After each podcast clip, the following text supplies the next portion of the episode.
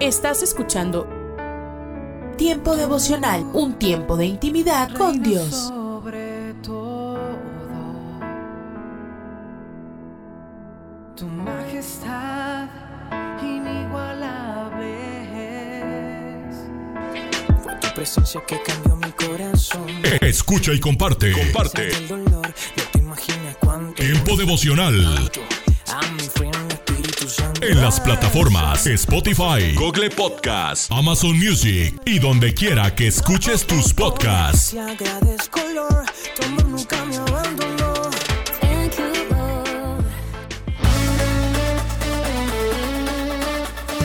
Escucha. Escucha Tiempo devocional de lunes a viernes a partir de las 6 a.m. A través de Rema Radio. Sábados y domingos 8 a.m. por Rema Digital Radio. Sobre mis pies tu luz brilló. No hay llanto, tristeza, ya no hay más dolor. La cruz fue la llave de mi salvación. Mi vida. Casa de Oración Santa Fe te invita a sus reuniones. Miércoles 8 pm, domingos 8 am y 11 am. Estamos ubicados. Plaza Santa Fe, Boulevard República de Honduras 104, Interior 9, Hacienda Santa Fe, Tlajomulco de Zúñiga, Jalisco. Casa de Oración Santa Fe, un lugar para adorar.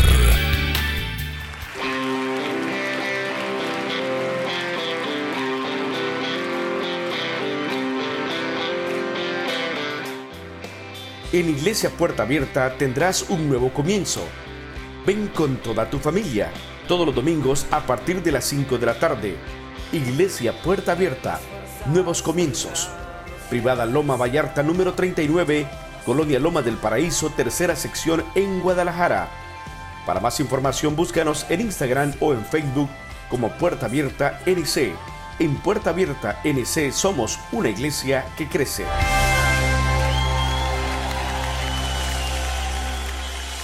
Estos son los proverbios de Salomón, hijo de David. Día 24, capítulo 24. Sabios consejos de Salomón, escritos pensando en ti. Décimo noveno. No envidies ni busques la amistad de los malvados, pues solo piensan en la violencia y solo hablan de matar. Vigésimo. Construye tu casa con sabiduría y entendimiento, y llena sus cuartos de conocimiento, que es el más bello tesoro. Vigésimo primero. Más vale maña que fuerza. Más vale el saber que el poder. Quien quiera pelear, primero debe pensar. Quien quiera ganar, debe saber escuchar. Vigésimo segundo. El necio nunca llegará a ser sabio. Cuando está ante un juez, ni siquiera abre la boca, pues no sabe qué decir.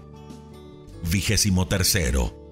El que solo piensa en la maldad, se gana el título de malvado. El que solo piensa en pecar, se gana el título de necio. Y nadie los aguanta. Vigésimo cuarto. Quien se rinde ante un problema, no demuestra fuerza ni carácter. Vigésimo quinto.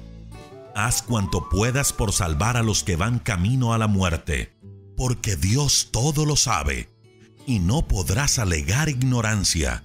Si no lo haces, recibirás tu merecido.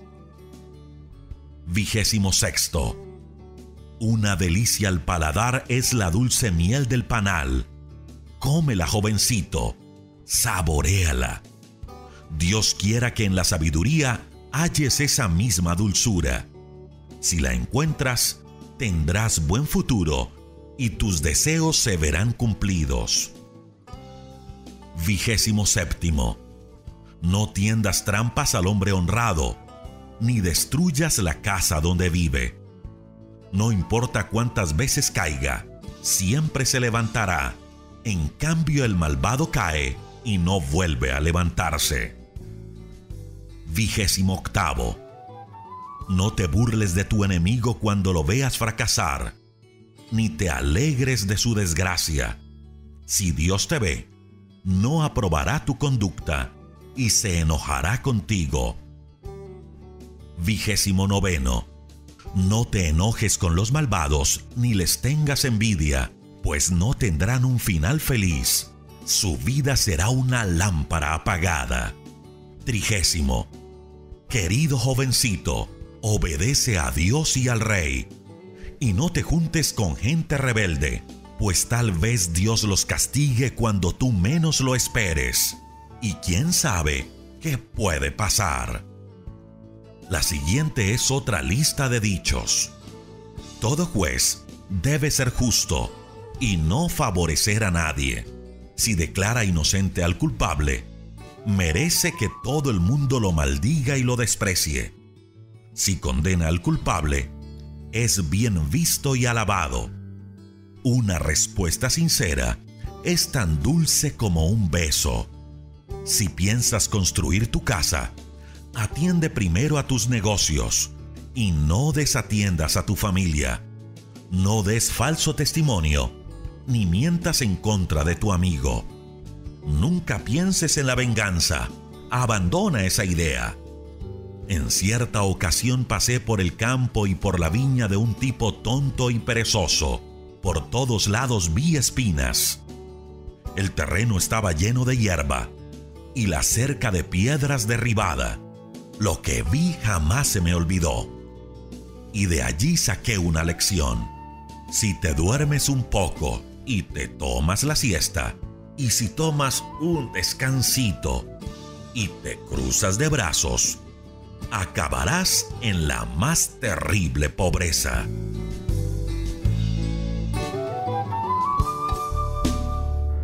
Un minuto con Dios, con el doctor Rolando Aguirre.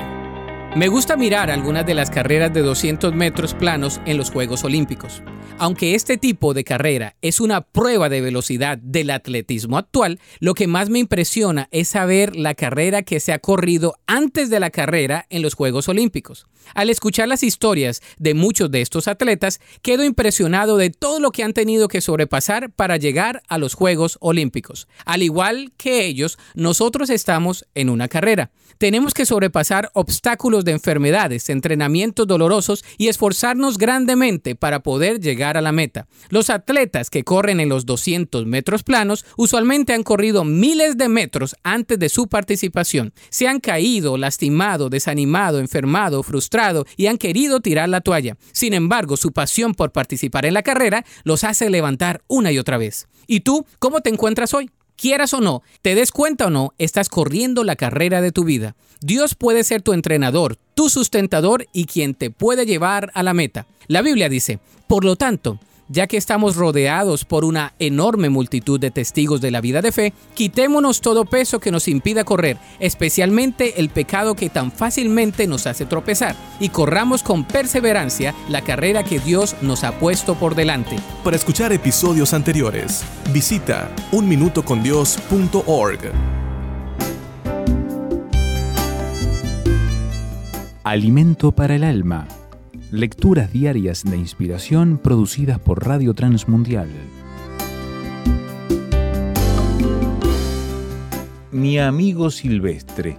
En la puerta de casa apareció un gatito delgado, de color blanco y negro. Respondió mi saludo humano con un miau miau. Pedía comida. Ocurrió que en la vivienda del frente la familia se mudó de casa y el gatito quedó abandonado pues los perros los echaron fuera de la propiedad.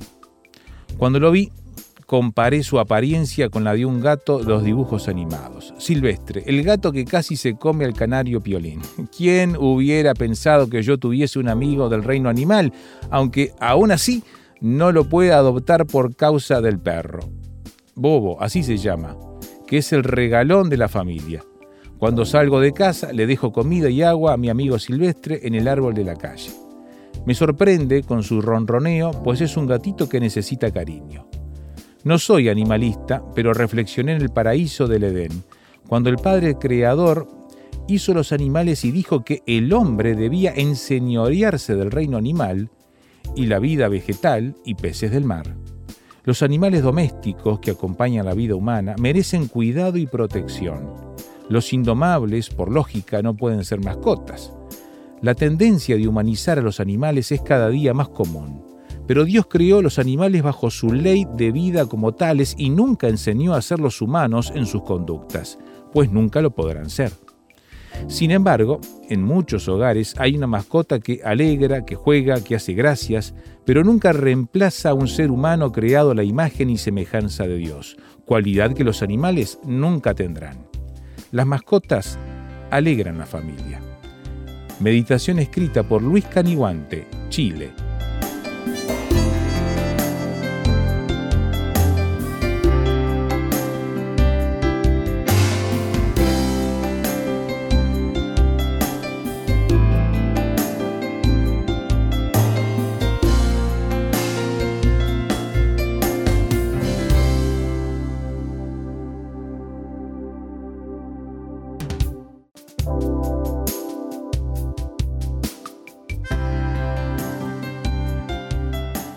Para más información o si desea adquirir el libro Alimento para el Alma, escriba a apa.transmundial.org o llame aquí en México al 50 25 42 06. 50 25 42 06. Alimento para el Alma es una producción de Radio Transmundial.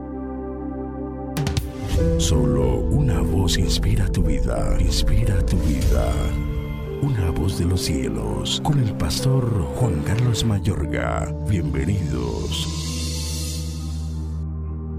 Y Jesús se acercó y les habló diciendo, Toda potestad me es dada en el cielo y en la tierra. Por tanto, id y haced discípulos a todas las naciones, bautizándolos en el nombre del Padre y del Hijo y del Espíritu Santo enseñándoles que guarden todas las cosas que os he mandado. Y he aquí, yo estoy con vosotros todos los días hasta el fin del mundo. Amén. Mateo 28, 18 al 20. Si son de Cristo, tienen autoridad. El asunto esencial en la batalla espiritual es el de la autoridad. Es factible que por este motivo nuestro Señor la determinó de forma categórica tanto en los cielos como la tierra, así como en su constante presencia con sus discípulos previamente a la comisión de la evangelización mundial. Una explicación de lo manifiesto por el Señor, toda potestad me es dada en el cielo y en la tierra, según Mateo 28, 18, puede ser hay poderes en el cielo y en la tierra que los atacarán cuando intenten sacar adelante mi misión redentora. Tengan ánimo. Se me ha conferido autoridad total sobre los entes siderales que se encuentran tanto en los cielos como en sus agentes humanos que los atacarán en la tierra. Ninguna autoridad es superior a la mía. Yo soy el Señor del cielo y de la tierra. En consecuencia, pueden ir y ser aptos de hacer discípulos de todas las clases sociales de entre las naciones de la tierra. Otra interpretación de y aquí yo estoy con vosotros todos los días hasta el fin del mundo, según el versículo 20 sería, quiero darles con todo otra palabra de aliento. Cada vez que traten de cumplir mi mandato redentor serán coronados con el éxito aunque deban encarar al poder celestial maligno y al terrenal que los atacará y los acosará. Ánimo, yo, su Señor y Señor del universo, estaré con ustedes, porque mediante mi espíritu estaré de continuo en su interior hasta la consumación misma de esta época de redención. La autoridad que poseemos es delegada. En Lucas 10.1 leemos, Después de estas cosas, designó el Señor también a otros setenta, a quienes envió de dos en dos delante de él a toda ciudad y lugar a donde él había de ir. Y en los versículos 17 y 19 dice, volvieron los setenta con gozo diciendo, Señor, aún los demonios se nos sujetan en tu nombre. Y les dijo, yo veía a Satanás caer del cielo como un rayo. He aquí, os doy potestad de hollar serpientes y escorpiones, y sobre toda fuerza del enemigo, y nada os dañará. La autoridad Cristo la confiere a todos sus discípulos de forma absoluta, sobre cada uno de los grados del ámbito sobrehumano del mal. no solo a los doce apóstoles, se ignora la identidad de los setenta. Ese conjunto de hombres era lo bastante grande como para que el Señor lo formara y los monitoreara. Mi amigo y amiga, del mismo modo que los doce representan a las tribus de Israel, los setenta simbolizan a los ancianos escogidos por Moisés para ayudarle a administrar las cuestiones del pueblo y que más adelante formaría el consejo judío de los setenta, el Sanedrín. Cristo los llamó junto con los doce. Se les nomina otros setenta y fueron enviados de dos en dos para continuar con el prototipo que Cristo había establecido con antelación para los doce apóstoles. Este prototipo de ministerio en grupo tenía un firme antecedente memorable en el Antiguo Testamento. Vamos a orar.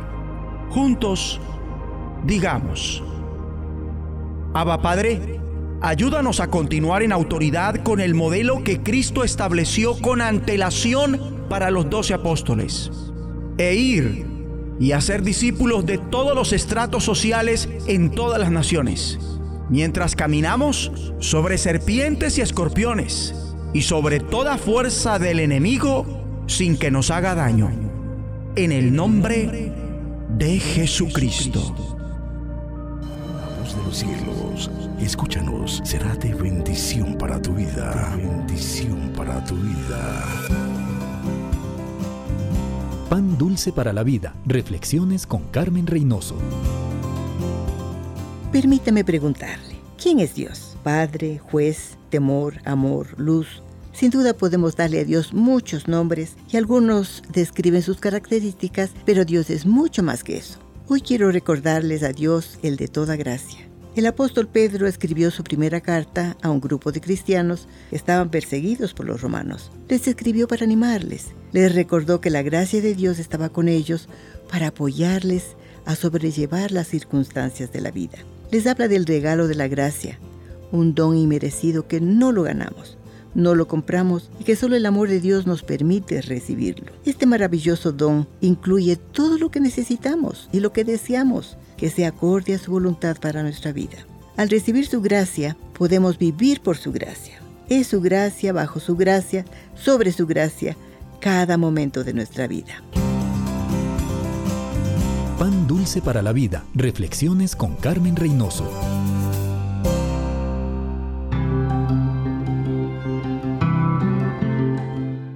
Somos mujeres de esperanza.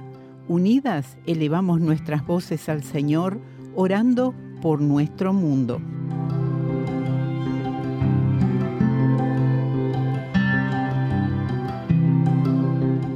Querido Padre, que el equipo RTM Mujeres de Esperanza en Bonaire sea tan lleno de tu espíritu que lleven verdad y ánimo a las mujeres a su alrededor. Ayúdala, Señor, a lograrlo en tu nombre. Amén.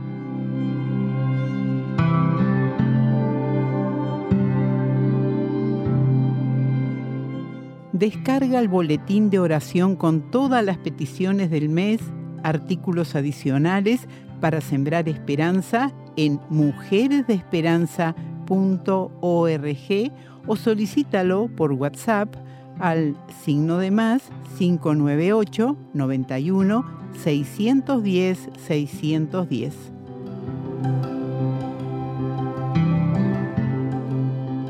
Lecturas diarias de Unánimes. La lectura de hoy es tomada del Evangelio de Juan. Allí en el capítulo 14 vamos a leer los versículos 5 y 6, que dice, Le dijo Tomás, Señor, no sabemos a dónde vas. ¿Cómo pues podemos saber el camino? Jesús le dijo, Yo soy el camino, la verdad y la vida.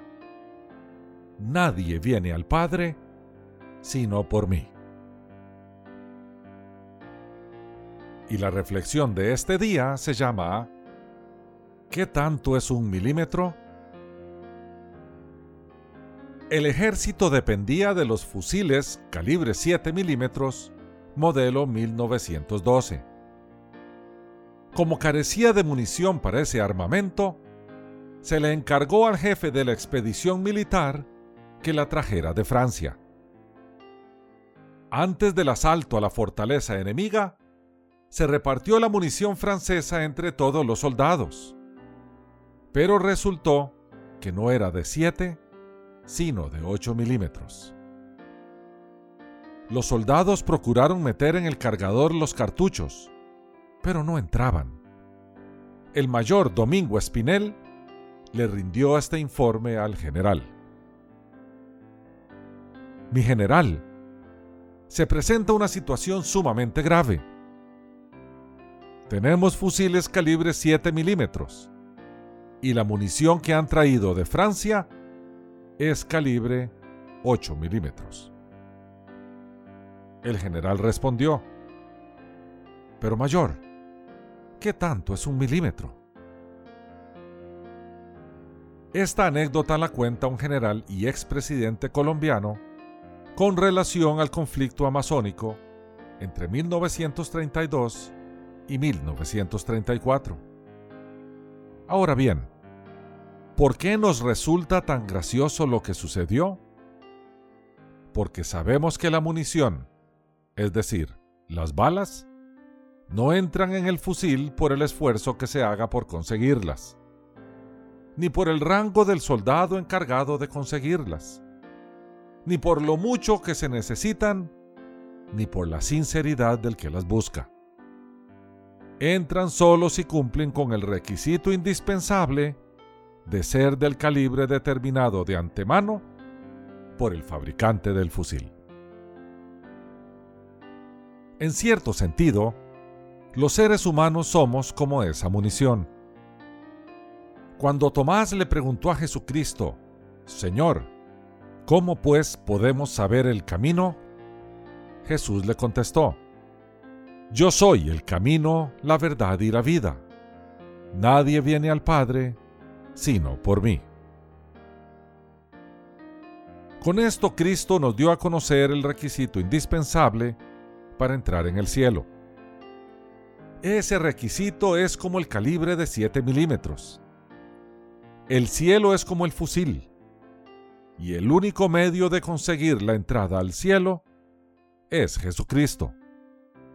De nada valen el esfuerzo ni la supuesta categoría del que quiera conseguirla, ni lo mucho que la necesite ni la sinceridad con que procure lograrla. El que esté sinceramente equivocado no entrará, haga lo que haga. La única llave que abre la puerta del cielo es Cristo. Mis queridos hermanos y amigos, ¿de qué calibre son las balas con las que estamos procurando entrar en el cielo? Si no corresponde a la medida exacta prescrita por Dios, de nada nos valdrá todo nuestro empeño. No pensemos que en el día del juicio recibiremos una respuesta favorable si llegamos a decir, pero Señor, ¿qué tanto es un milímetro? Que Dios te bendiga. Un mensaje a la conciencia. Un momento de reflexión en la vida diaria. Escúchelo hoy en la voz de Carlos Rey. En 1947, Alfredo Di Stéfano, a los 21 años, marcó 27 goles jugando por el Club Atlético de River Plate los 30 partidos del Campeonato de Fútbol Argentino. Fue durante esa temporada, su primera como máximo goleador de primera división, que recibió el apodo de la saeta rubia debido al color de su cabello y a que era tan rápido como una flecha. Era tal su velocidad que cuando salía disparado en el terreno de juego, la hinchada de River vitoreaba esas arrancadas cantando ¡Socorro, socorro! ¡Ahí viene la saeta con su propulsión a chorro!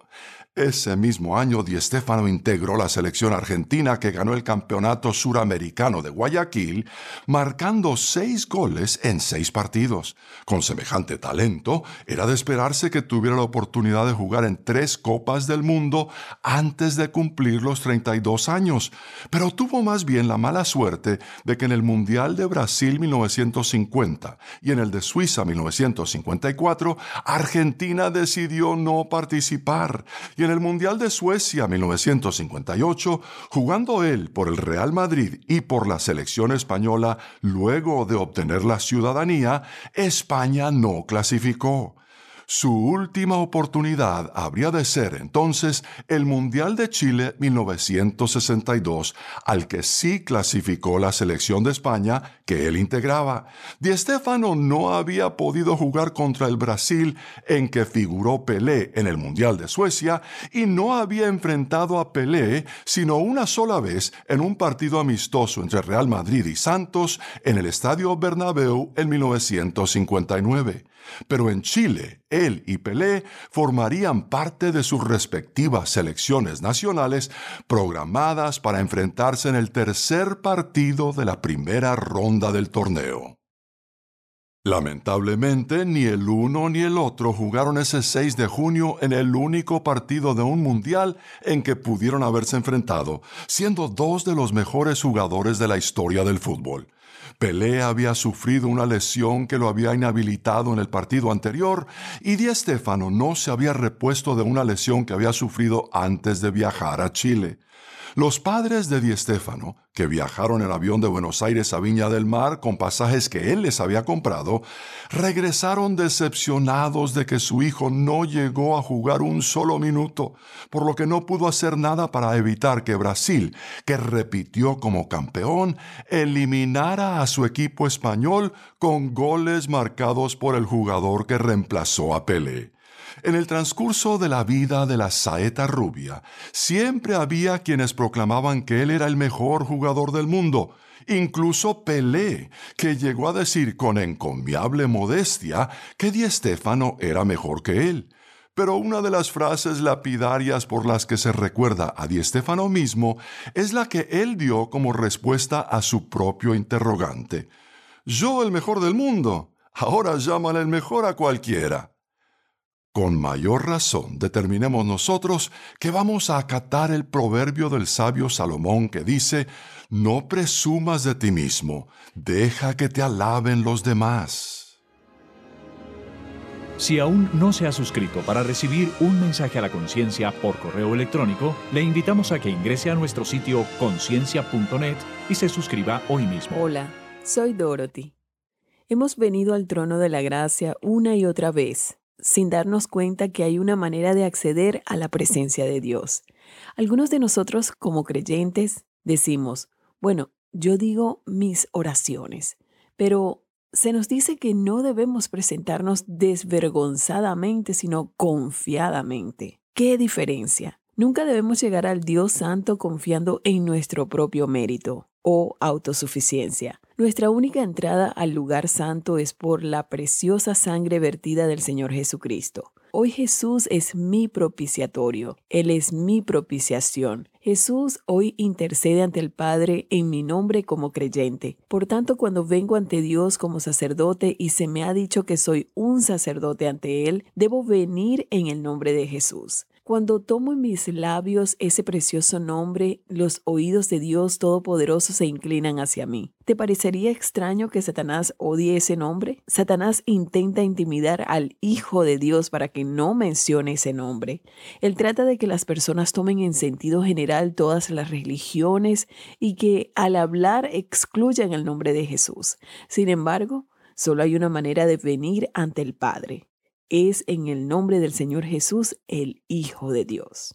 Yo tengo derecho de acercarme como sacerdote, pues por ser hijo de Dios tengo un ministerio delante de Él. Es interesante que en Hebreos 5.1 diga, porque todos somos sacerdotes, hablando de Jesús, tomado de entre los hombres en lo que a Dios se refiere.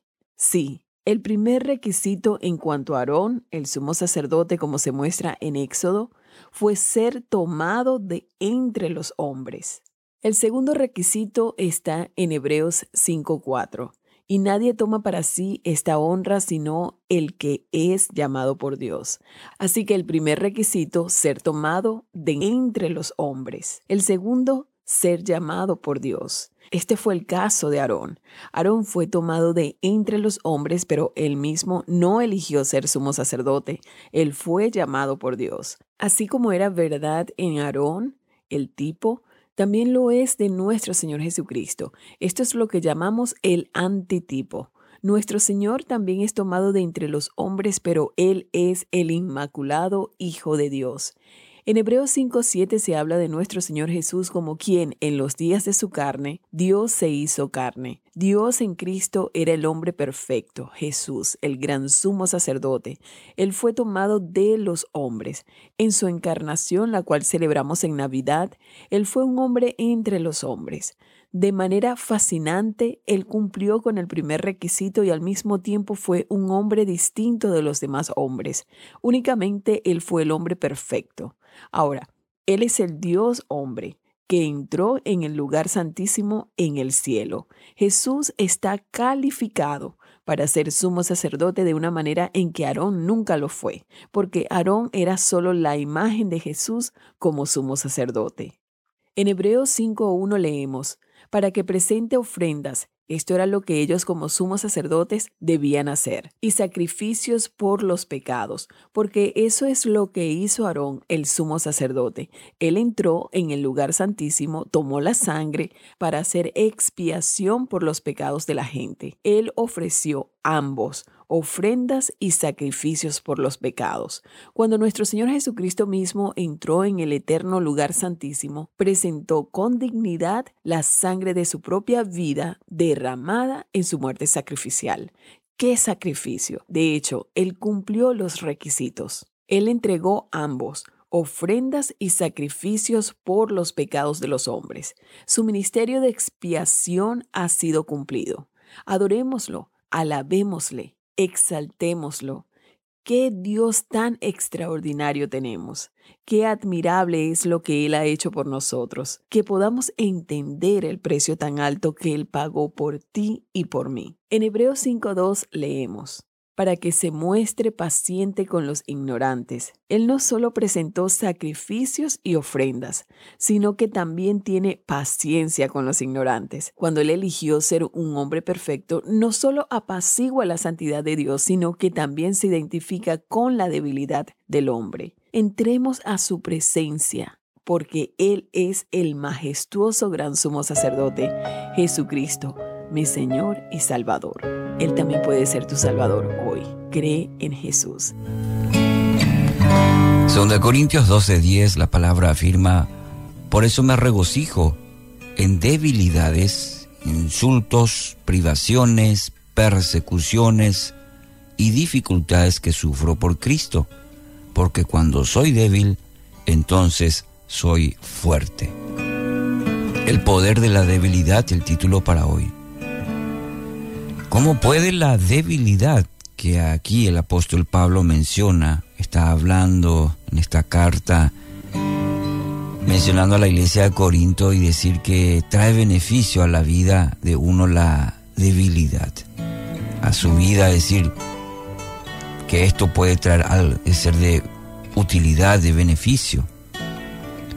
Todas estas situaciones difíciles que tuvo que soportar, y las que menciona aquí el apóstol Pablo como insultos, privaciones, persecuciones, que no solo procuraban hacerle daño, sino que incluso la misma muerte. Corría siempre el riesgo de muerte su vida. Todas las dificultades que resume de alguna manera el apóstol Pablo aquí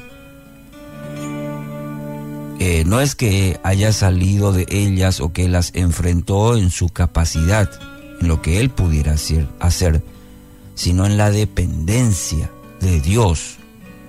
Es la que lo condujo a tener una actitud correcta y sobre todo también a salir adelante, ir hacia adelante. El orgullo, querido oyente, nos lleva a la postura que podemos hacerlo solos que somos capaces que no necesitamos ayuda. Pero ¿qué hace la debilidad? Lo que el contraste. La debilidad nos pone en, en una posición y que a Dios le agrada. ¿Y cuál es? La de rendirnos. La de rendirnos a Él, a, Dios. Eh, en, en esa situación o en esa condición, le permitimos que obre en nuestra vida con su poder, bajo su voluntad, bajo su propósito. Y lo que no podemos solos, Él lo toma y nos conduce por caminos de victoria, dependiendo de Él, no de nuestra capacidad. Y podríamos decir que este es uno de los beneficios de la debilidad. Y el apóstol Pablo, cuando leemos las cartas eh, paulinas, encontramos una y otra vez eh, esta situación, esta condición y esta determinación, diría, en la vida del apóstol Pablo. En el capítulo 12, versículo 9 dice, te basta con mi gracia, pues mi poder se perfecciona en la debilidad. Por tanto, eh, por lo tanto, gustosamente haré más bien alarde de mis debilidades para que permanezca sobre mí el poder de Cristo. ¿Quiere este beneficio también? ¿Anhela este poder para su vida? Mirando un poquito esta experiencia, esta vivencia del apóstol Pablo. Entonces, quiero animarle a rendir toda su vida a Cristo. Su vida entera y de esa manera permita que Él obre, trayendo dirección, trayendo propósito a su vida. Dios va a usar sus debilidades para mostrar su poder y su gloria. Solo en una situación de reconocer nuestra debilidad, de decir, yo no puedo. Ojo, tampoco significa que vamos a vivir en una condición, sí, de, de rendirnos totalmente, de no hacer el esfuerzo también. Claro, hay una parte que nos corresponde a cada uno de nosotros, poniendo empeño, el sacrificio, ¿sí? Esa parte nos corresponde. Aquella imposible, aquella en la que ya este, dependemos ya del Señor, de su soberanía, de su poder, y le entregamos a nuestra vida. Dios va a usar las debilidades para mostrar su poder, su gloria.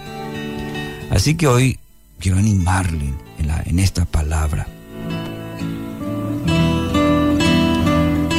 Y el desafío, dejarle estas palabras del apóstol Pablo y hacerla suya también.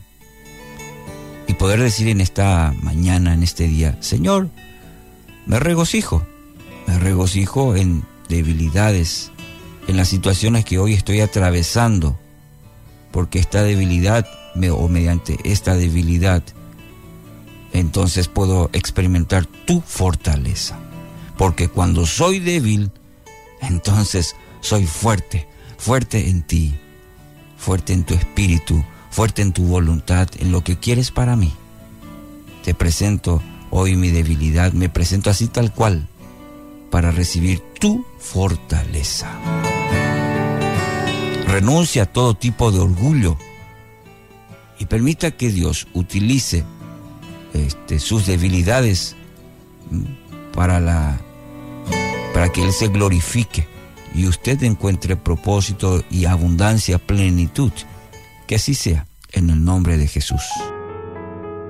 Estás escuchando Tiempo devocional, un tiempo de intimidad con Dios.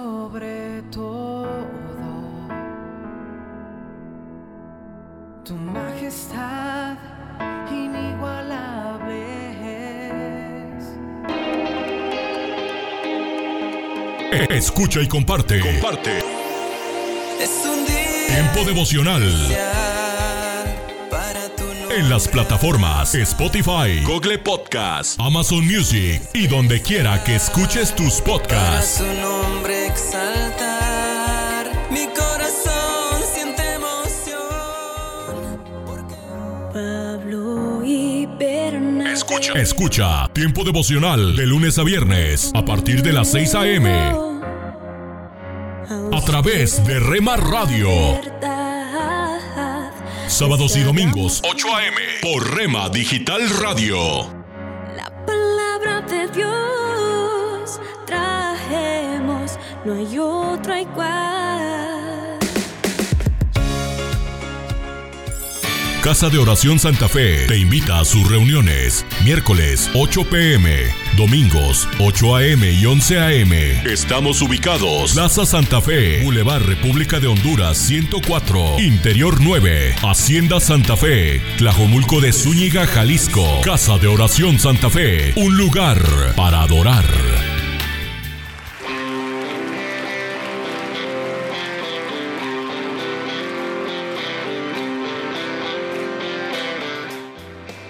En Iglesia Puerta Abierta tendrás un nuevo comienzo. Ven con toda tu familia, todos los domingos a partir de las 5 de la tarde. Iglesia Puerta Abierta, nuevos comienzos.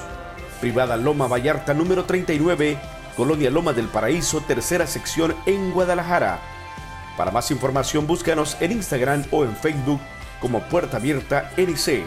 En Puerta Abierta NC somos una iglesia que crece.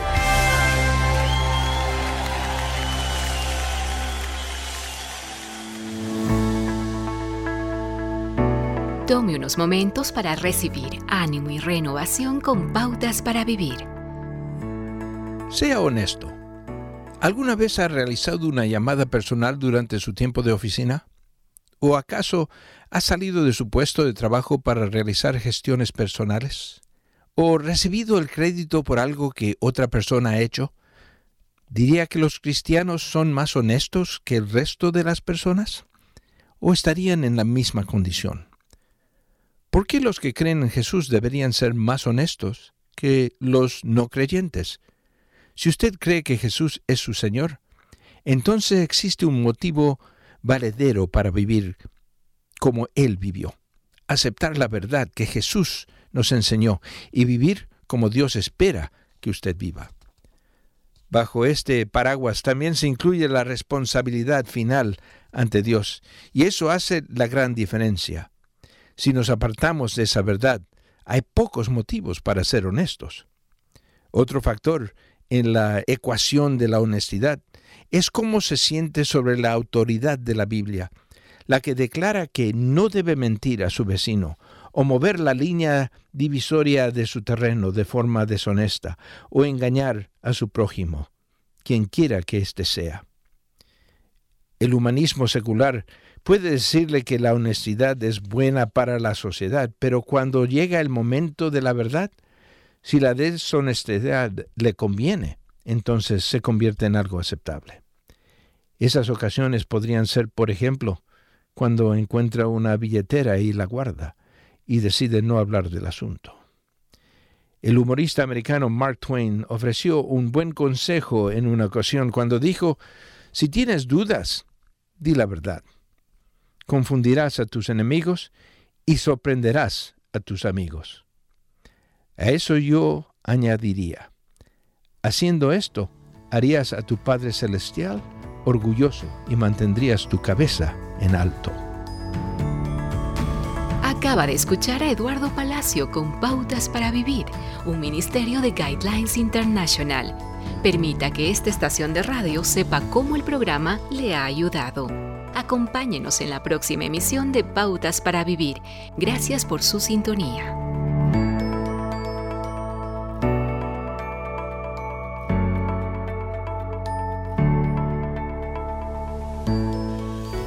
El clérigo Martín Lutero dijo, me miré a mí mismo y vi imposible salvarme.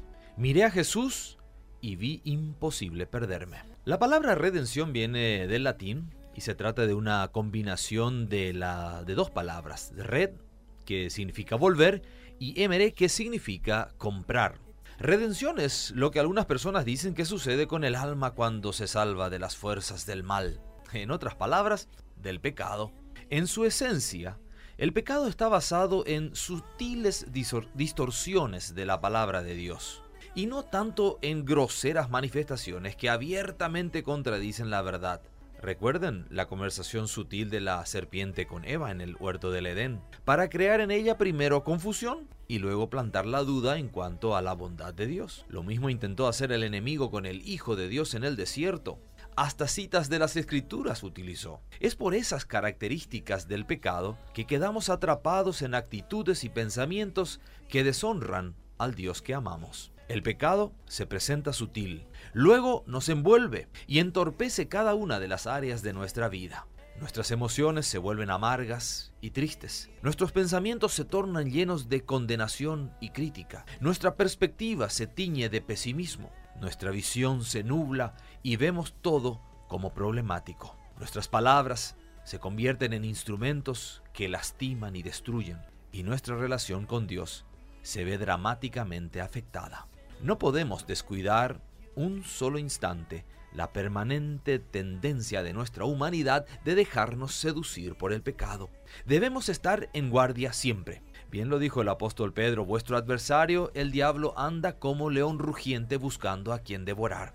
Mas a Dios sean gracias que nos llamó a su luz eterna ofreciéndonos la redención de todos nuestros pecados. Así que no dejemos de aprovechar. En las nubes de la incertidumbre, el dolor y el desaliento, surge un rayo de esperanza en la voz internacional de la radio de Guillermo Villanueva.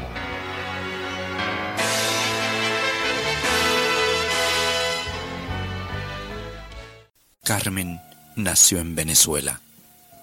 Cuando era una esposa joven, sufrió un revés terrible su esposo murió.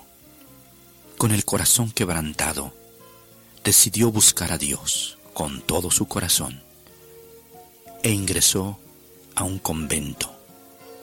Ella quería transformarse en una noble monja, pero solamente le bastaron siete años para que ella se cansara de la religión y lo dejara todo. Una proposición inmoral dentro del convento, la muerte de su madre superiora y sus últimas palabras fueron, no sé qué hay más allá. Y otras cosas más hicieron que Carmen se convirtiera en una mujer incrédula. Después de dejar el convento y al pasar los años, un día, ella escuchó el mensaje de Jesús y lo recibió en su corazón. Ella estaba tan cansada, pero ahora descansó en Cristo y ella habla a otros del Señor Jesús. Y yo tengo el privilegio de conocer a esta hermana Carmen. Ella es de Cristo. Mi querido amigo, muchas personas, y quizá tú, están cansadas de la religión. Yo también lo estuve. A veces nos hemos sentido fatigados de la religión por la decepción de nuestros líderes religiosos. O en ocasiones las normas que se nos predican, que se nos enseñan son tan altas que día con día nos sentimos culpables porque no podemos guardarlas. A veces hemos llegado a la conclusión que es demasiado aburrido todo lo que se dice y todo lo que se hace. Y nos aburrimos de la religión nos cansamos de ella. Pues mi amigo, tenemos buenas noticias para ti. El Señor Jesucristo dijo, ven a mí, que yo te haré descansar. Venid a mí todos los que estáis trabajados y cargados, que yo, un pronombre personal, yo, dice Jesús, os haré descansar. Es que, mientras no comprendamos que el Señor Jesucristo es nuestra religión, no un templo, no una religión en sí misma, es la persona de Cristo. Y cuando lo recibimos en nuestro corazón, Él vive en nosotros, desde que amanece hasta que anochece, aún en el descansar el Señor Jesús, por su Espíritu Santo vive en nuestro corazón. Él nos da un gozo y una alegría, y esa alegría y ese gozo nos hacen disfrutar plenamente la vida en Cristo. Además, Él nos da su poder, para vencer las tentaciones y para poder obedecer sus palabras. Y si algún día tropezamos y caemos, el Señor nos perdona Y Él nos da la seguridad de que vamos a ir al cielo. Por lo tanto, mi amigo, si estás cansado de la religión, tú necesitas a Cristo. Cristo es más allá que una religión. Es el Hijo de Dios, una persona viva que murió por nuestros pecados, pero al tercer día resucitó. Y Él quiere hoy entrar a tu corazón. Recíbele como tu Salvador personal y te garantizo que tu vida va a ser maravillosamente feliz. Amén. Esperamos que esta audición, un rayo de esperanza, haya penetrado en su corazón. Si en algo podemos servirle, por favor dirija su correspondencia a Guillermo Villanueva, apartado 77-335, México, Distrito Federal, 11200. Le invitamos para que nos sintonice a esta misma hora y por esta misma estación. Muchas gracias por la amabilidad de su atención. Párate a un lado. Observa el paisaje a tu alrededor. Alza la vista a conceptos eternos. Recuerda que lo esencial es lo invisible a los ojos. Haz una pausa en tu vida con Pablo Martini.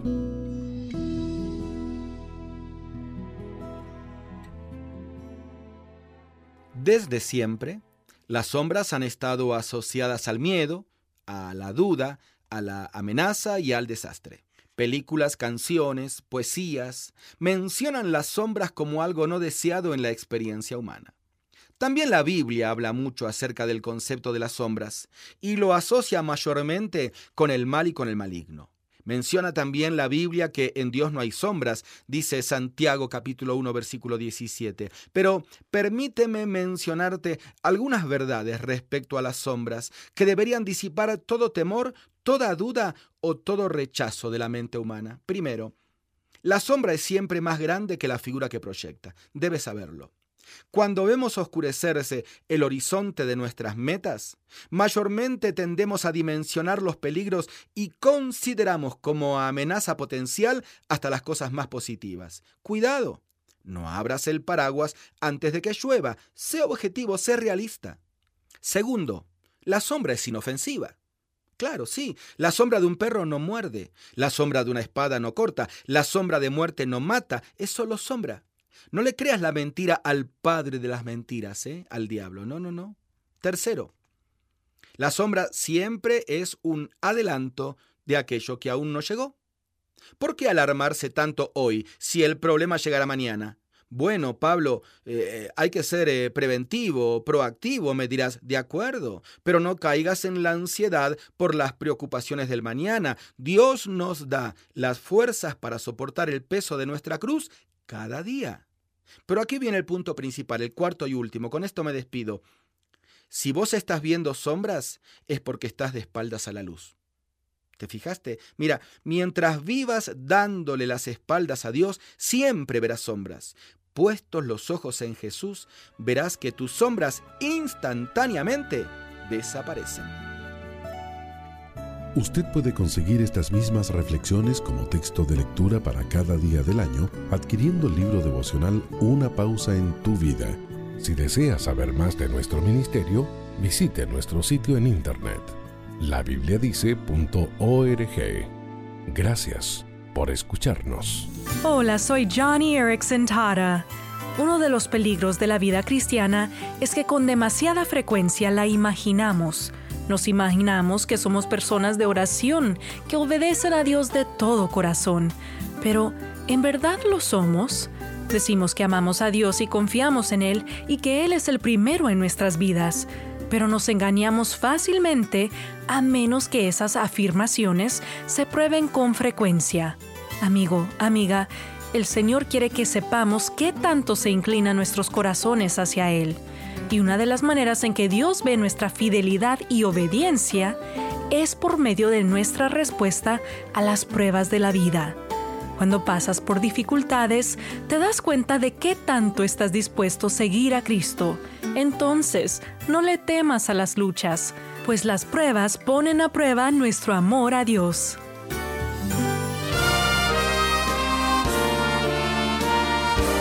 Presentamos La Buena Semilla, una reflexión para cada día del año.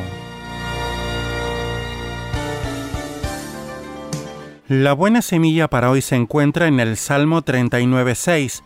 Ciertamente como una sombra es el hombre, ciertamente en vano se afana. Y en Juan 10.10 Jesús dijo, Yo he venido para que mis ovejas tengan vida y para que la tengan en abundancia. La reflexión de hoy se titula ¿Los videojuegos o la verdadera vida?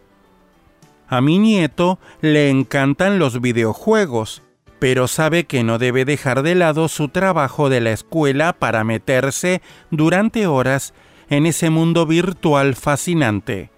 Sin embargo, miles de jóvenes dejan que esos juegos absorban la mayor parte de su tiempo y así desconectados de la realidad, entran en un universo fantástico, identificándose con héroes terroríficos de poderes extraordinarios. Las escenas violentas son frecuentes y la misma muerte no es más que un incidente seguido por otra vida. Cuidado, detrás de lo que parece una simple diversión se esconde un peligro real. Muchos educadores estiman que la mayoría de esos juegos pueden ser nocivos y llevan a algunos a perder la noción misma de la realidad, que confunden con la ficción. Esto preocupa a muchos sociólogos quienes dudan en considerarla como una adicción peligrosa. Amigos cristianos, tengan cuidado. Todos sabemos que es más fácil abrir un juego en el ordenador o en el teléfono que dejarlo. No perdamos nuestro tiempo. Dios nos invita a vivir una vida en abundancia, mucho más rica, fundada en una relación sólida con Él por medio de la oración y la lectura de la Biblia, y que resplandece en el mundo real. Pensemos en los consejos del apóstol Pablo a Timoteo, su hijo espiritual. Hagamos el bien, seamos ricos en buenas obras, atesorando un buen fundamento para el futuro, echando mano de la vida eterna. Primera a Timoteo 6, versículos 17 a 19. Para escuchar este y otros programas, le invitamos que visite nuestra página web en labuenasemilla.com.ar.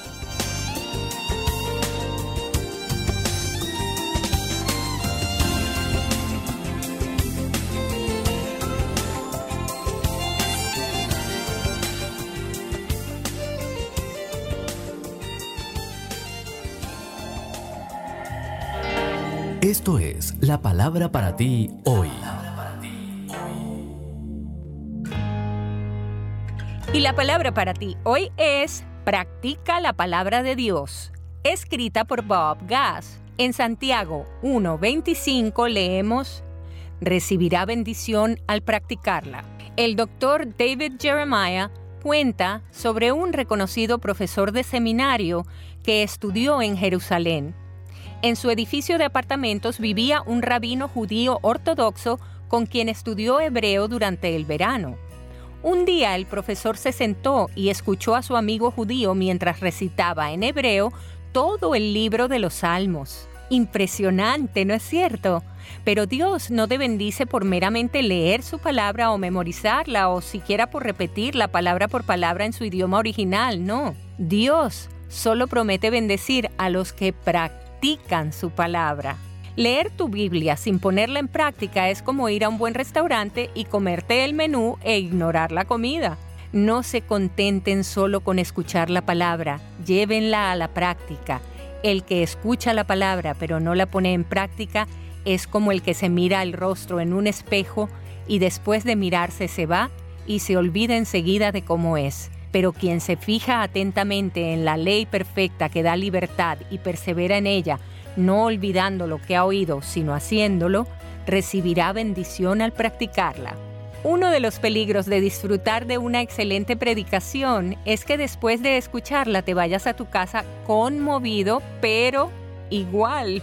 Conocer la Biblia es esencial, pero en realidad tener un conocimiento intelectual de las escrituras puede regar una raíz de orgullo espiritual en tu corazón y hacer que termines aplaudiendo las escrituras en vez de aplicarlas. Así que la palabra para ti hoy es practica la palabra de Dios.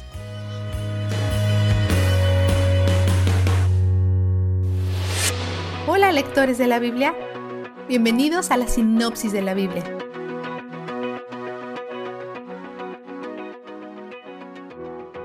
La genealogía de hoy empieza con David, cuyo reinado es el foco del libro. En 4.9 el texto va de enumerar nombres a contar un breve narrativo sobre Jabez. Él es un hombre honorable que busca a Dios, aunque su nombre significa tristeza o aflicción, lo que es todavía más interesante, dado que pide a Dios que le evite aflicción. Los nombres muchas veces apuntan hacia el carácter, entonces podría estar pidiendo que Dios le proteja de sí mismo, que lo convierta en un hombre nuevo, haga algo diferente de lo que indica su nombre. Sabe que parte de evitar la aflicción y la tristeza es evitar el pecado y el mal, entonces pide que Dios lo libre de esas cosas también. También pide a Dios una frontera ensanchada, que es probable una oración literal para más tierra, porque como vemos es el enfoque actual. Dios contesta su oración con un sí. El capítulo 4 revela que la tribu Simeón se está encogiendo. Jacob insinuó esto en la profecía de Génesis 49:7. Maldita sean la violencia de su enojo y la crueldad de su furor. Los dispersaré en el país de Jacob, los desparramaré en la tierra de Israel. Moisés también lo insinuó cuando bendijo las tribus antes de su muerte y no le dio ninguna bendición a Simeón. Dios ha dejado pistas de esto por unos miles de años. Esto tiene sus raíces en Génesis 34, 25 al 29, cuando Simeón y Leví mataron a los hombres de Siquén para vengar la violación de su hermana Dina. Cuando Jacob profetizó, los dispersaré en el país de Jacob y los desparramaré en la tierra de Israel, fue para los dos, Simeón y Leví. Leví se ha dispersado y desparramado también. No tienen su propia tierra, viven esparcidos entre las otras tribus. Dios cumplió la profecía de Jacob para las dos tribus. El capítulo 5 recuenta los pecados de Rubén, otro hijo de Jacob. Él durmió con la concubina de Jacob y se le ha quitado su derecho de nacimiento. A pesar de la maldad de Rubén, sus descendientes han sido bendecidos. Los rubenitas son principalmente pastores y sus rebaños se están multiplicando. Viven en Transjordania, con las tribus de Gad y Manasés del este. Estas dos tribus y media parecen tener un tipo único de unidad, quizás provocada por su aislamiento en el otro lado del río Jordán. Se respaldan uno al otro, por lo menos hasta este momento. Buscan a Dios juntos y aún entran en guerra juntos y ganan, pero el final es breve. Sus amados líderes eventualmente caen en la idolatría y empiezan a adorar a los dioses paganos. Entonces Dios levanta a un enemigo para sacarlos, justo como lo había hecho con sus propios enemigos. Vistazo de Dios. Hoy hemos leído dos oraciones y las respuestas de Dios nos muestran algo sobre él. Las tribus de Transjordania clamaron a Dios durante su guerra contra los agarenos y, por cuanto confiaban en Dios, clamaron a Él en medio del combate y Dios los ayudó a derrotar a los agarenos y a sus aliados. 5.20. Su oración está centrada en sí mismos o en Dios. El pedir ayuda para ganar la guerra podría ser considerado automotivado, pero quizás está centrado en Dios, dado en que esto podría ser una guerra santa que involucre la tierra ocupada por las tribus, aunque Transjordania no era parte de la tierra prometida original. En 4.10, Jabez oró, bendíceme y ensancha mi territorio, ayúdame y líbrame del mal, para que no padezca aflicción. Esta oración tiene elementos de justicia, pero algunos elementos pertenecen a los deseos personales. Entonces, ¿es una oración egoísta o es una oración centrada en Dios? ¿Es esto importante? Dios no regaña a Javés por pedir más tierra. Y él no dice a las tribus de Transjordania que tienen que quedarse con la tierra prometida original si quieren ganar batallas. Para muchas personas es difícil orar por sí mismas, por el miedo que parezca uno egoísta. Javés nos muestra que los dos tipos de oraciones no son solo aceptables a Dios, sino que las dos son honorables a Él. Estas oraciones vienen de un corazón que conoce a Dios, confía en Él y clama a Él como la fuente de todas las cosas buenas, de las victorias, a la tierra, a la justicia. Podemos confiar que Dios toma todas nuestras oraciones, las filtra y nos responde con lo que es mejor en cada situación única. Cuando viene de sus hijos, Dios no deja ninguna oración sin respuesta. No hay tal cosa como una oración sin respuesta. Él las escucha, Él las recibe y siempre responde, con un sí un no o un espera. Podemos confiarle a Dios todas nuestras oraciones y Él ama oír de nosotros. Él jamás está ocupado y Él jamás está aburrido. Él es donde el júbilo está. La sinopsis de la Biblia es presentada a ustedes gracias a D-Group, estudios bíblicos y de discipulado que se reúnen en iglesias y hogares alrededor del mundo cada semana. ¿Cómo te animas a saber que Dios oye tus oraciones desesperadas? ¿Qué peticiones y protestas le entregarás hoy? El pensamiento de hoy está escrito por Glenn Packian. Glenn escribe. El autor y teólogo Russell Moore describió sentir un silencio inquietante en el orfanato ruso cuando adoptó a sus hijos. Más adelante, alguien explicó que los bebés habían dejado de llorar porque se habían dado cuenta de que nadie respondería. En tiempos difíciles, nosotros también podemos sentir que nadie nos escucha, y lo peor de todo es que podemos sentir que Dios mismo no escucha nuestro clamor ni ve nuestras lágrimas. Sin embargo, sí lo hace. Y por eso necesitamos las palabras de petición y protesta que encontramos especialmente en el libro de Salmos. Los salmistas le piden ayuda a Dios y también protestan sobre su situación ante Él. En el Salmo 61, David lleva sus peticiones y protestas ante su Creador afirmando, Clamaré a ti cuando mi corazón desmayare, llévame a la roca que es más alta que yo. David clama a Dios porque sabe que solo Él es su refugio y torre fuerte. Orar las peticiones y las protestas de los salmos es una manera de afirmar la soberanía de Dios y apelar a su bondad y fidelidad. Estas son pruebas de la relación íntima que podemos experimentar con Dios. En momentos difíciles podemos vernos tentados a creer la mentira de que a Él no le importa, pero sí le importa. El Señor nos escucha y está con nosotros. Oremos. Jesús, ayúdame a ofrecerte mis peticiones, protestas y alabanzas. En tu santo nombre. Amén. El pensamiento de hoy fue traído a ustedes de parte de Ministerios Nuestro Pan Diario. La dosis diaria con William Arana. Hola, me encuentro aquí con mi manual de instrucciones leyendo un salmo que me encanta y que me parece bellísimo, aunque toda la Biblia y el manual para mí es eh, vital para vivir vital para hablar de él cada día, para hacer unas olas, para hacer una dosis. Y me encuentro con este texto que dice, Bienaventurado el varón que no anduvo en consejo de malos, ni estuvo en camino de pecadores, ni en silla de escarnecedores se ha sentado. Quiero que analicemos un poquito esta escritura y lo que dice este salmo cuando comienza con una bendición a todo aquel que está apartado del pecado. Entonces, analicemos un poquito esto. La palabra bienaventurado, ¿qué significa? Significa que es dichoso, o que es doblemente feliz. ¿Quién? La persona que vive bajo el agrado y bajo el favor de Dios. Este pasaje que estoy leyendo, este texto de la Biblia, me está enseñando que el hombre que es feliz es aquel que no practica el pecado, que no practica las cosas que hacen las personas que son pecadores, sino que se aleja de los malos caminos. Ojo, de los malos caminos, no de las personas.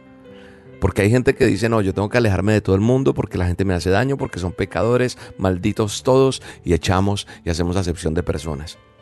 Entonces, lo que dice la palabra de Dios es que es feliz, es doblemente feliz, es dichoso aquel que vive bajo el agrado y el favor de Dios. O sea, el que no es feliz, el que no es dichoso, es aquel que está practicando el pecado. Y tenemos que alejarnos de esos malos caminos.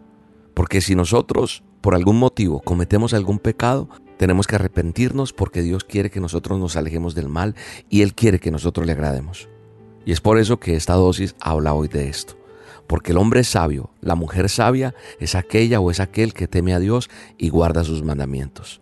Y entonces te asegura la palabra de Dios que serás feliz y serás bienaventurado en todo lo que hagas, bienaventurada en todo lo que ejecutes.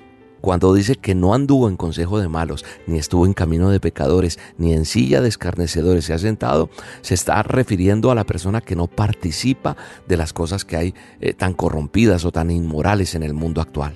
Así que nosotros tenemos que entender que nosotros tenemos que tratar con personas que practican el pecado, claro, pero nosotros tratamos con esas personas para influenciarlos de manera positiva. ¿Por qué? Por nuestro testimonio, mostrándoles lo que Dios hace en nosotros, la gracia y el favor de Él, y entonces ellos van a entender que hay un camino de salvación por medio de su Hijo Jesucristo. Lo que hablaba ayer o en estos días, la sal. Nosotros somos la sal de este mundo, los que le damos el sabor a la vida que no tiene sentido, porque el que practica el pecado está en oscuridad y sus días son depresivos, sus días son apagados, sus días son de esos que no quieres vivir. Por eso la Biblia resalta el pasaje de nuestro Señor Jesucristo de cómo era una buena influencia y una luz o cómo ser una persona de influencia o una buena luz a los pecadores. Él habló con los pecadores, los influenció siempre, pero nunca participó de sus obras. Siempre los guió al arrepentimiento, siempre mostró la gracia, siempre predicó el camino de salvación. Y termina diciendo, sino que en la ley de Jehová está su delicia y en su ley medita de día y de noche. ¿Sabes qué significa este versículo? ¿O a qué se refiere? Se refiere a que el hombre que se aleja de los malos caminos encuentra la palabra de Dios y encuentra la delicia en él. Y tiene hambre y sed de ella y la convierte en su alimento espiritual. Por eso la palabra dice que meditar se refiere a que nosotros reflexionemos, a que pensemos con detenimiento. En este caso, en el manual de instrucciones. Y de esta manera el hombre, la mujer, aquel que se acerque, el joven, el anciano, el que sea, el hombre que, que haga esto va a encontrar esos tesoros escondidos que se encuentran en las escrituras, en la palabra de Dios, y ponen en práctica el consejo de Dios. Doy gracias a Dios por este ejemplo que nos da la Biblia a través de este salmo. Y quiero terminar con esto, decirte cómo la Biblia resalta un ejemplo de cómo Dios habló con Josué diciendo, nunca se apartará de tu boca este libro de la ley, sino que día y de noche vas a meditar en él para que guardes, para que hagas conforme a todo lo que en él está escrito. Es decir, lo que yo te estoy enseñando en el manual de instrucciones, tú lo pones en práctica y entonces prosperará tu camino y todo te saldrá bien. Termina este texto, Josué 1.8. Revísalo. Así que cuando uno medita y guarda y pone por obra el consejo de Dios, siempre, siempre será de bendición el camino que hagas, el camino que camines, el camino que emprendas. Jehová estará contigo te guardará, te suplirá, te sostendrá con su mano poderosa. Así que hoy es un día para agradecerle a Dios por todo lo que Él está haciendo. Démosle gracias a Él en este día por esta dosis, por enseñarnos cosas tan lindas. Digámosle gracias Señor por tu palabra. Gracias porque me instruyes, porque me llevas de tu mano poderosa. Gracias porque estás conmigo. Gracias por amarme, por bendecirme y quiero meditar en tu palabra y quiero estar agarrado y pegado a ti todos los días y quiero hacer que este salmo sea real en mi vida. Quiero ser bienaventurado. No quiero andar en consejos de malos, sino tengo que estar en tu camino, no en el camino de los pecadores. Porque yo seré bendecido, dilo, en el nombre de Jesús. El Señor es mi rey,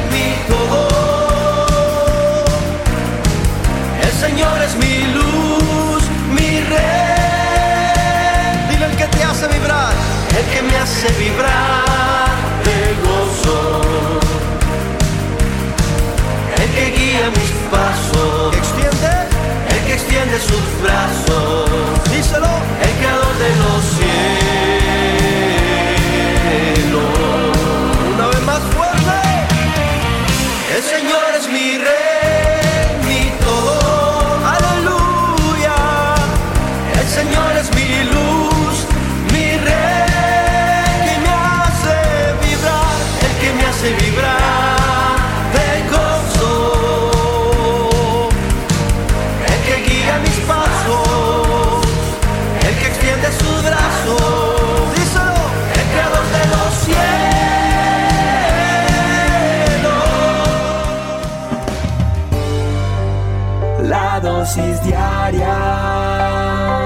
William Arana.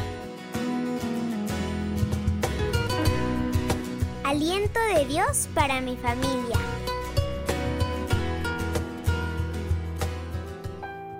¿Ya recibiste el regalo de la vida eterna? ¿Qué tal? Te saludo con esta pregunta. ¿Ya recibiste el regalo de la vida eterna? Podrías estar ahora tan ocupado viajando a algún lugar, dirigiéndote a tu trabajo o planeando tus próximas actividades. Nos centramos tanto en lo temporal y en lo terrenal que olvidamos por completo que existe algo supremo y sublime, la salvación eterna. Un día, un funcionario del gobierno romano preguntó desde la cárcel, ¿qué debo hacer para ser salvo? Los prisioneros Pablo y Silas respondieron, Cree en el Señor Jesucristo y serás salvo tú y tu casa.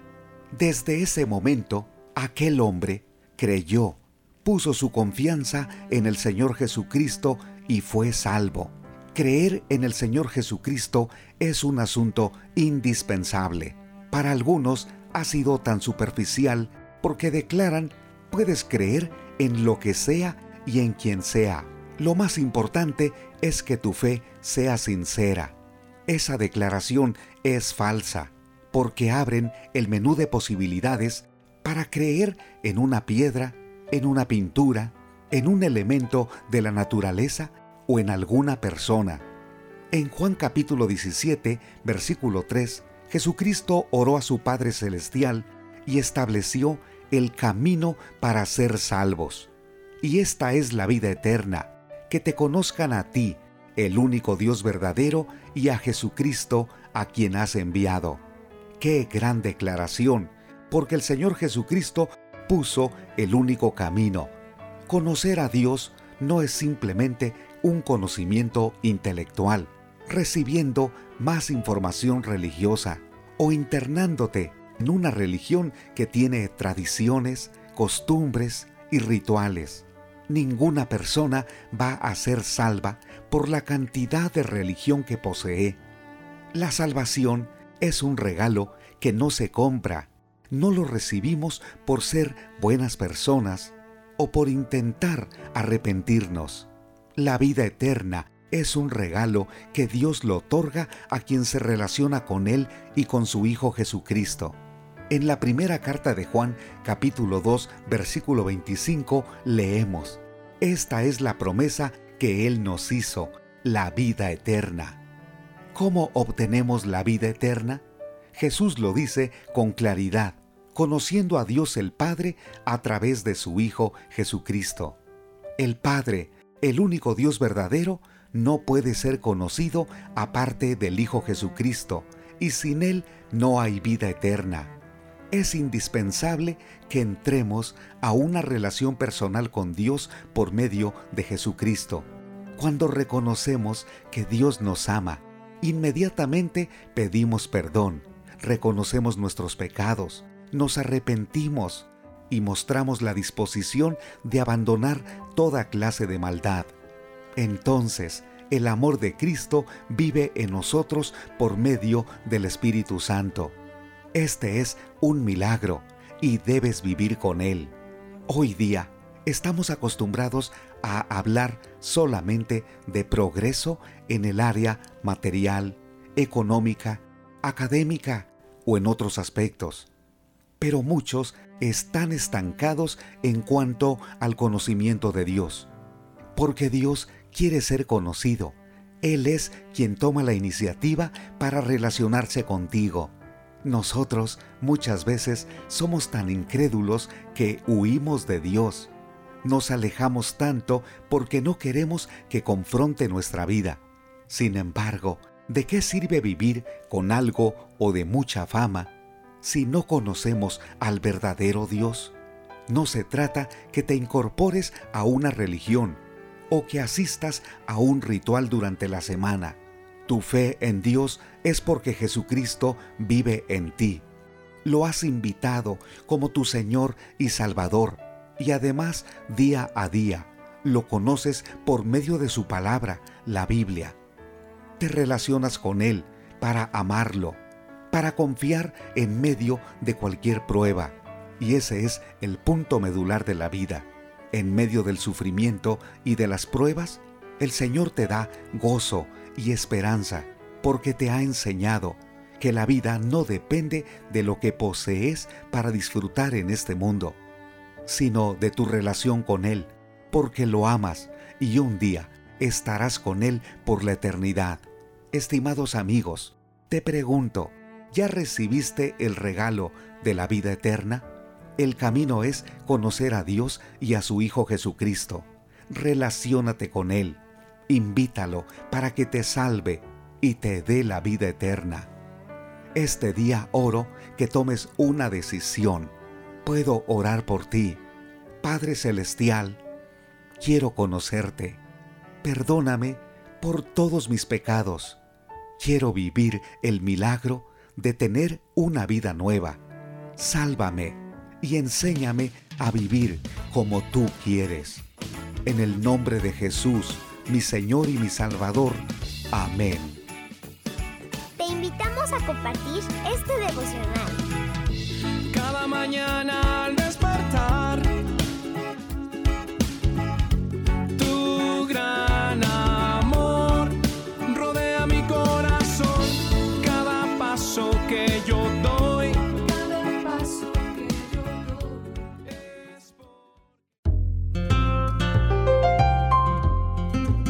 ¿Te imaginas? Una reflexión del pastor y comunicador José Pablo Sánchez con Esperanza Suárez.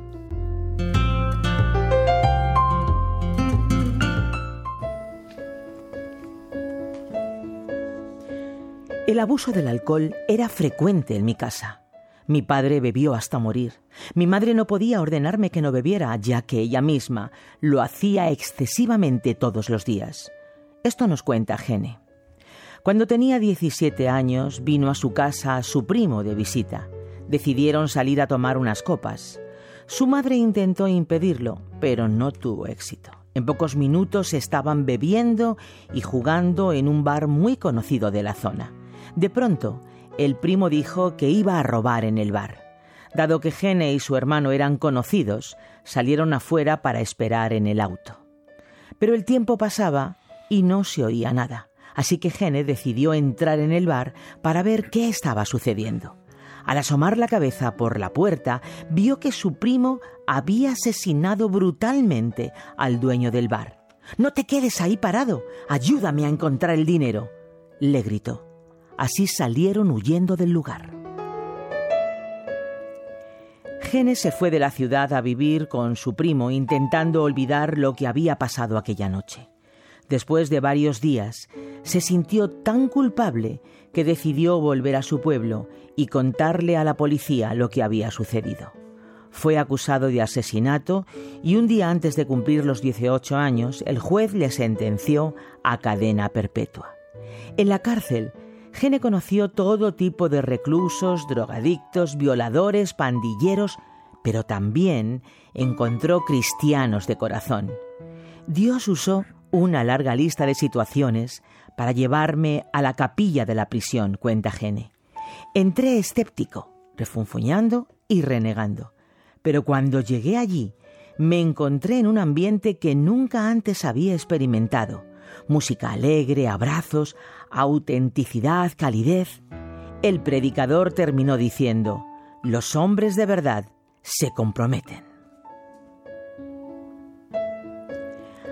Aquella frase se clavó en el corazón de Gene. Le hizo luchar por días en su interior y mirar a su pasado para darse cuenta de que había malgastado muchos años sin rumbo y sin sentido. Un día, después de que el predicador volviera a invitar a los reclusos a comprometerse con Jesús, Gene tomó una decisión. De repente sucedió, recuerda Gene. Allí estaba yo de pie, acercándome al predicador y diciendo, Jesús, creo que moriste y resucitaste por mí. Por favor, perdona todos mis pecados. Quiero ser salvo. Jesús, ven a mi corazón hoy. Esto suena a cliché, pero sentí como si una tonelada de peso cayera de mi espalda. En un instante me sentí completamente libre. La vida en prisión siguió siendo igual, pero desde aquel momento Dios sanó las heridas del rencor en Gene, le dio nuevas oportunidades para desarrollar sus habilidades y nuevas amistades. Después de 32 años en prisión, fue rechazada su solicitud de conmutación de la pena. Al reconocer la noticia, se desanimó. Regresé a mi celda, como lo había hecho tantas veces, cuenta Gene, y agradecí a Dios su protección. Mientras oraba, sentí que Dios me decía, voy a liberarte. No tenía ni idea de cuándo ni cómo, pero descansé en esa promesa. Dos años después, una nueva sentencia del Tribunal Supremo creó, creó jurisprudencia que permitió su liberación. Hoy Gene trabaja como capellán y ayuda a muchas personas para que descubran cómo pasar de una vida en ruinas a una vida restaurada.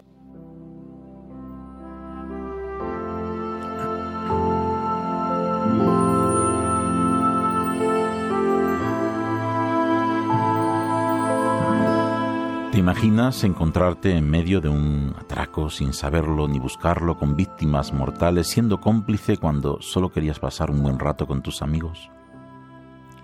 ¿Te imaginas que escapas del lugar pero la culpabilidad te persigue, te atormenta, te atemoriza hasta que no puedes soportarlo más y decides entregarte pero en lugar de justicia recibes una condena errónea que te mete en la cárcel por toda la vida? ¿Te imaginas la rabia al entrar por la puerta, el rencor hacia tus amigos que permitieron tu condena, la impotencia de verte en una celda por un crimen que nunca cometiste? ¿Te imaginas que Dios decide ayudarte en el momento más oscuro y te ofrece una salida, una libertad del corazón que elimina el rencor hacia tus amigos, los jueces, los policías, los abogados, todos los que te traicionaron? Una libertad que da sentido a tu vida por 32 años en la cárcel y además te regala el final de tu condena. Pues no te lo imagines más, es verdad. La verdad de aquellos que ponen su destino en las manos de Jesucristo. Has escuchado ¿Te imaginas? Un espacio producido por Radio Encuentro, Radio Transmundial en España. Comunícate a info@radioencuentro.net.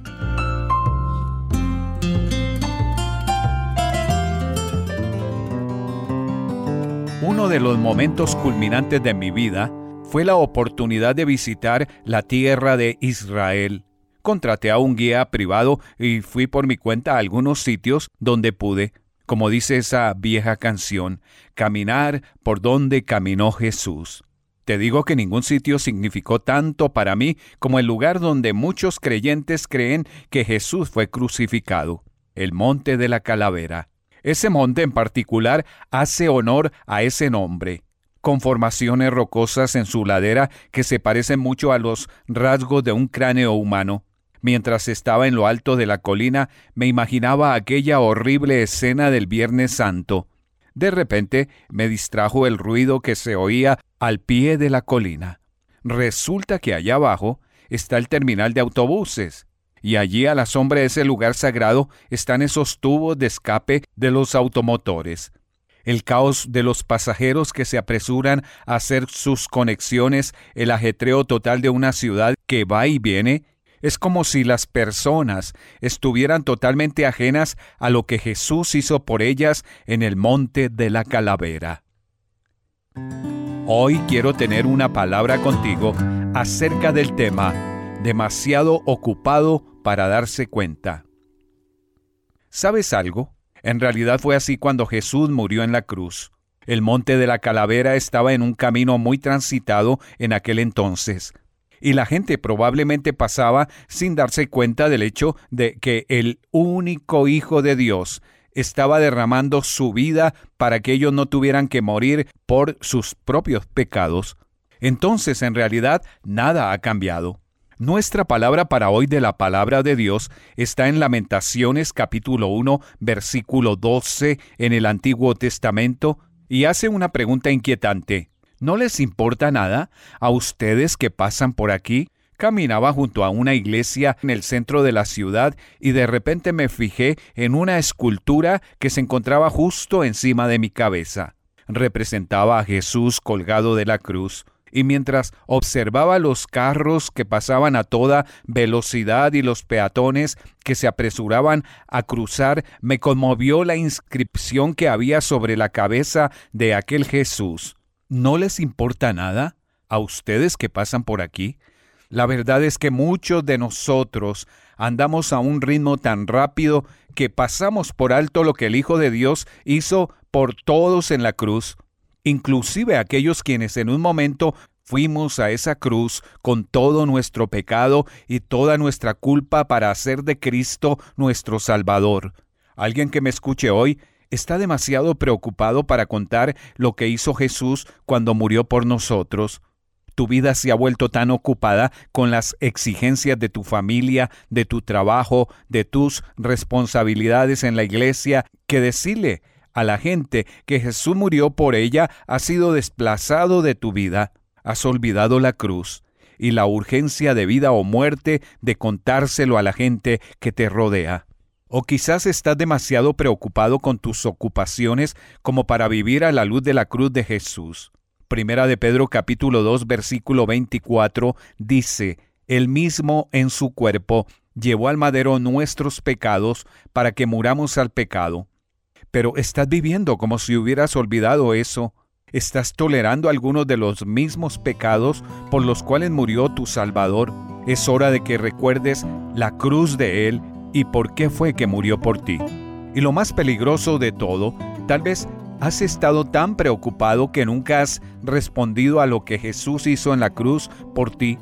La Biblia pregunta, ¿cómo escaparemos nosotros si ignoramos una salvación tan grande? En Hebreos capítulo 2, versículo 3, podrías perderte el cielo, no porque hayas rechazado a Jesús, sino porque lo descuidaste. Nunca llegaste a hacer tu viaje espiritual al monte de la calavera para que los pecados de toda una vida fueran finalmente perdonados por aquel hombre que murió por ellos, borrados de una vez por todas pecados que te mantendrán fuera del cielo a menos que sean perdonados por el unigénito Hijo de Dios, el que puede hacerlo. Si nunca has comenzado una relación personal con Jesús y quieres que eso cambie ahora mismo, le dirías, Señor Jesús, perdóname yo soy tuyo. En el libro de Mateo capítulo 12, verso 29, el Señor Jesucristo dijo, porque ¿cómo puede alguno entrar en la casa del hombre fuerte y saquear sus bienes si primero no le ata? Entonces podrá saquear su casa. Hoy me gustaría tratar sobre el tema victoria sobre el enemigo.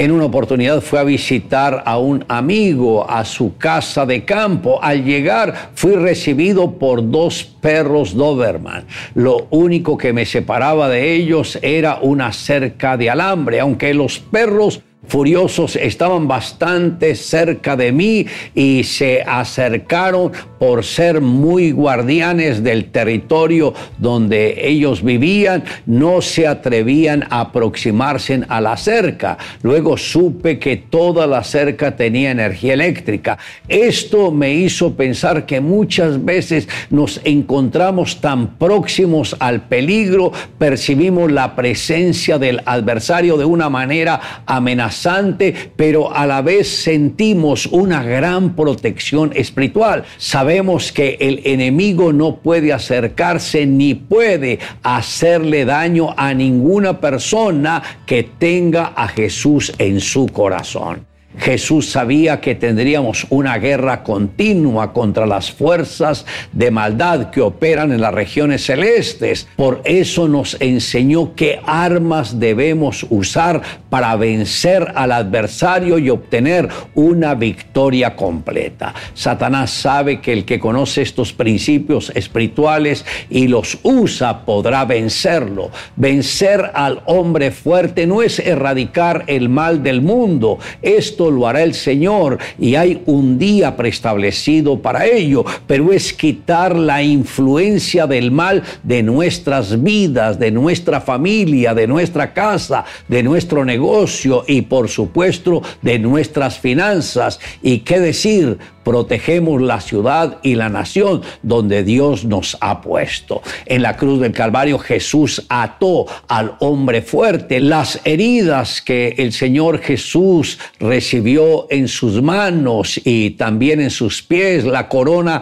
de espinas que el enemigo le puso en su cabeza, el flagelo de su espalda y todo lo que el enemigo hizo para tratar de destruir al Señor Jesucristo esto no fue nada para el Señor, porque Él sabía que estaba ofrendando su propia vida por nuestra redención. Y con ese sacrificio en la cruz del Calvario fue que el Señor venció al adversario. Por tal motivo, la sexta palabra que el Señor Jesús dijo fue, consumado es. Esto quiere decir, la obra que vine a cumplir en este mundo se llevó a cabo de una manera exitosa. Con esa obra en la cruz fue que el Señor venció a Satanás para que nosotros fuésemos completamente libres. Como lo dijo el apóstol, en quien tenemos redención por su sangre, el perdón de pecados. Hace mucho tiempo se anunció en cierta ciudad de América que un gran violinista tocaría un violín que costaba mil dólares. Se llenó el teatro, pues muchos tenían curiosidad de oír un violín de tan alto precio, pues en aquella época mil dólares era una fortuna. El violinista dio en efecto un magnífico concierto, pero apenas apagando el último acorde, el público vio con asombro que el músico arrojaba el violín al suelo y lo pisoteaba hasta convertirlo en astillas. Inmediatamente el empresario apareció en medio de grandes murmullos y explicó que el violín destrozado era un violín barato que costaba 75 centavos y que a continuación el gran músico tocaría con el violín de mil dólares. Cuando lo hizo, muchos de los presentes dijeron que apenas habían notado la diferencia el objetivo de la puesta en escena era demostrar que lo más valioso no era el instrumento, sino la mano de quien lo maneja. Esto se constituyó en una gran propaganda en favor de los violines baratos. De pronto te sientes como un violín de 65 centavos, pero si te pones en las sabias manos de tu Creador, tu Señor, enteramente sometido a su voluntad, tu vida puede producir acordes de gracia que hagan decir a la gente lo que dijeron los apóstoles. Se conoce que han estado con Jesús.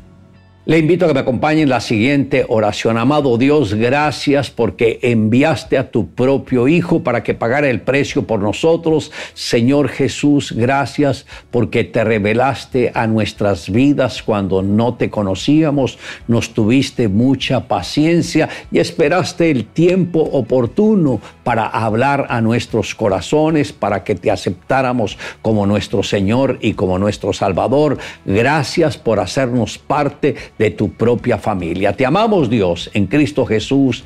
Amén. Declare juntamente conmigo. Porque ¿cómo puede alguno entrar en la casa de un hombre fuerte y saquear sus bienes si primero no le ata y entonces podrá saquear su casa?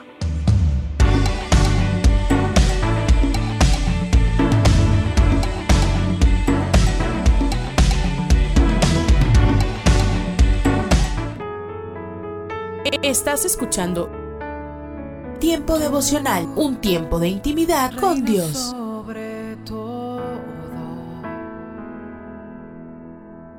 tu majestad inigualable es. Mi identidad está en la roca. Escucha y comparte. Comparte. Mi salvación en Tiempo devocional. En las plataformas Spotify, Google Podcast, Amazon Music y donde quiera que escuches tus podcasts. Dios me has escogido, me has adoptado. Me he llamado, tantas veces te he ignorado. Escucha. Escucha. Tiempo devocional de lunes a viernes a partir de las 6 a.m.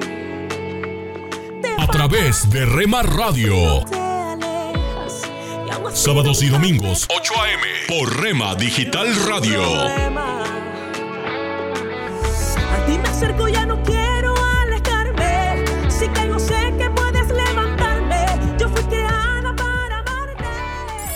Casa de Oración Santa Fe te invita a sus reuniones. Miércoles 8 pm, domingos 8 am y 11 am.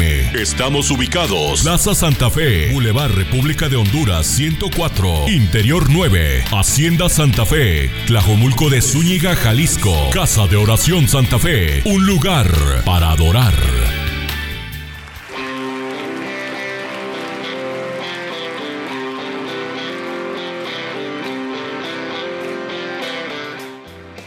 En Iglesia Puerta Abierta tendrás un nuevo comienzo. Ven con toda tu familia, todos los domingos a partir de las 5 de la tarde. Iglesia Puerta Abierta, nuevos comienzos. Privada Loma Vallarta número 39, Colonia Loma del Paraíso, tercera sección en Guadalajara. Para más información búscanos en Instagram o en Facebook como Puerta Abierta NC. En Puerta Abierta NC somos una iglesia que crece.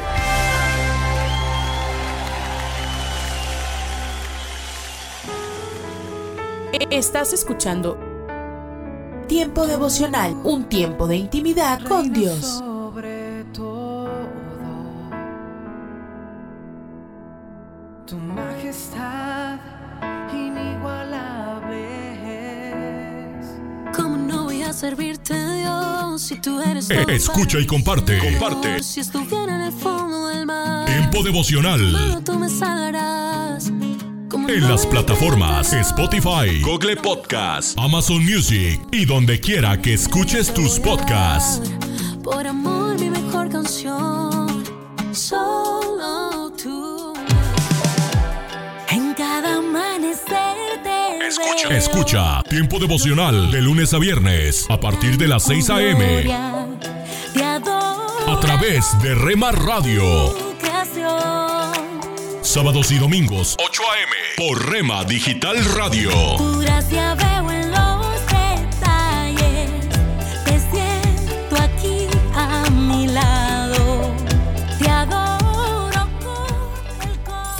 Casa de Oración Santa Fe te invita a sus reuniones. Miércoles 8 pm, domingos 8 am y 11 am. Estamos ubicados. Plaza Santa Fe, Boulevard República de Honduras 104, Interior 9, Hacienda Santa Fe, Tlajomulco de Zúñiga, Jalisco. Casa de Oración Santa Fe, un lugar para adorar.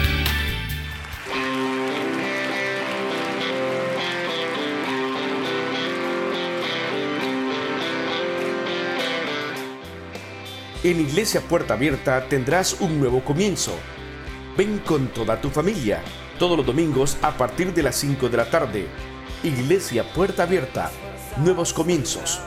Privada Loma Vallarta número 39, Colonia Loma del Paraíso, tercera sección en Guadalajara. Para más información búscanos en Instagram o en Facebook como Puerta Abierta NC. En Puerta Abierta NC somos una iglesia que crece.